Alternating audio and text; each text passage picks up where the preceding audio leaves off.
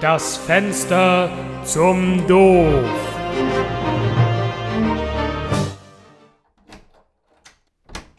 Hallo Liebling, ich bin zu Hause. Hallo Schatz, wie war dein Tag? Ach, frag lieber nicht. Gab's Probleme im Büro? Das kannst du laut sagen. Die Vereinten Nationen weigern sich, mein Ultimatum anzunehmen. Ich weiß nicht warum. Bin ich zu gierig? Das ist doch nun wirklich ein simples Standard-Ultimatum. Fünf Millionen oder der historische Stadtkern fliegt in die Luft. Naja, nach dem kleinen Unfall heute Vormittag hat sich dieses Druckmittel ja eh in Rauch aufgelöst. Ach ja, ich hab's in den Nachrichten gehört. Was ist denn genau passiert? Ah, Ich hatte dir doch von dem neuen Reaktor erzählt, den wir einbauen mussten. Wir haben das Ding heute in Betrieb genommen und nichts hat funktioniert. Erst platzen uns die Kühlleitungen weg, dann überhitzt die Kiste und wir müssen den Notauswurf aktivieren. Boom! Und weg war die Altstadt. Mein armer Schatz. Na, Hauptsache dir geht's gut. Ja, ja, mir ist nichts passiert, aber drei Handlanger hat sofort vaporisiert, einer wurde verstrahlt und der nächste ist mit dem Fuß umgeknickt. Die Innung macht mir die Hölle heiß deswegen. Oh, und dazu noch der ganze Stress mit der UN. Das ist wirklich unfair von der UN. Du hast dir das Geld verdient. Die nehmen dich einfach nicht ernst. Ich habe dir gleich gesagt, du solltest mehr Geld verlangen. Am besten du stellst ihnen gleich noch ein Ultimatum. Aber womit denn, Schatz? Ich habe nun mal keinen zweiten Reaktor. Die Dinger sind scheißen teuer und noch einen Kredit gibt mir die Bank sicher nicht. Besonders nachdem du sie letzte Woche ausgeraubt hast. Das habe ich mir auch gedacht und gleich mal bei der UN angerufen. Ich sag also so, dies war nur ein Vorgeschmack meiner wahren Macht und drohe ihnen, dass ich auch noch die Nachbarstädte wegpuste.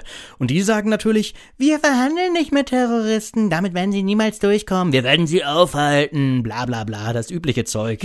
Jetzt können sie dich nicht mehr ignorieren, mein Schatz. Äh, Ja, weißt du, das hat nicht nur gute Seiten. Keine zwei Stunden hat's gedauert, bis die mir einen ihrer Agenten ins Haus geschickt haben. Kannst du mir mal sagen, warum ich mir die Mühe mache, ein geheimes Hauptquartier zu bauen, wenn die Burschen einfach so reinmarschieren können?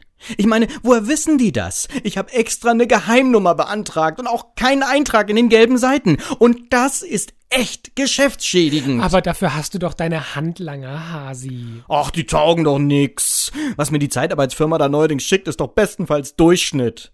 Keine Nahkampfausbildung, keine Erfahrung an der Waffe und Loyalität bis zum Tod ist offensichtlich keine zulässige Ergänzung im Arbeitsvertrag mehr. Abgesehen davon bringen mich die Lohnnebenkosten um. Und die Gewerkschaft erst. Davon will ich gar nicht erst anfangen. Mein armer Schatz. Dieser Doppel-Null-Agent hat mir auf der Toilette aufgelauert. Kannst du das glauben? Auf der Toilette. Ich meine, die haben doch keinen Anstand. Das geht doch nicht. Ohne die elektrifizierten Toilettendeckel wäre ich jetzt tot. du Ärmster. Jipp. Stromschlag. Sofort K.O. Ich habe ihn gleich auf die Todesmaschine ketten lassen. Er müsste sich jetzt jeden Moment befreit haben. Das verstehe ich nicht. Das machst du jedes Mal. Warum erledigst du diese Doppel-Null-Agenten nicht gleich auf der Stelle? Ach, das habe ich dir doch schon hundertmal erklärt, Mausi, wegen der Gewerkschaft. Wie du meinst. Du kennst dich da sicher besser aus. Und wie gehen deine anderen Projekte so voran? Ach, soweit ganz gut. Der Todeslaser auf dem Mond macht sich toll und das Wetterkontrollsystem im Himalaya geht nächste Woche online. Setz dich erst mal hin und trink ein Glas Wasser, mein Schatz.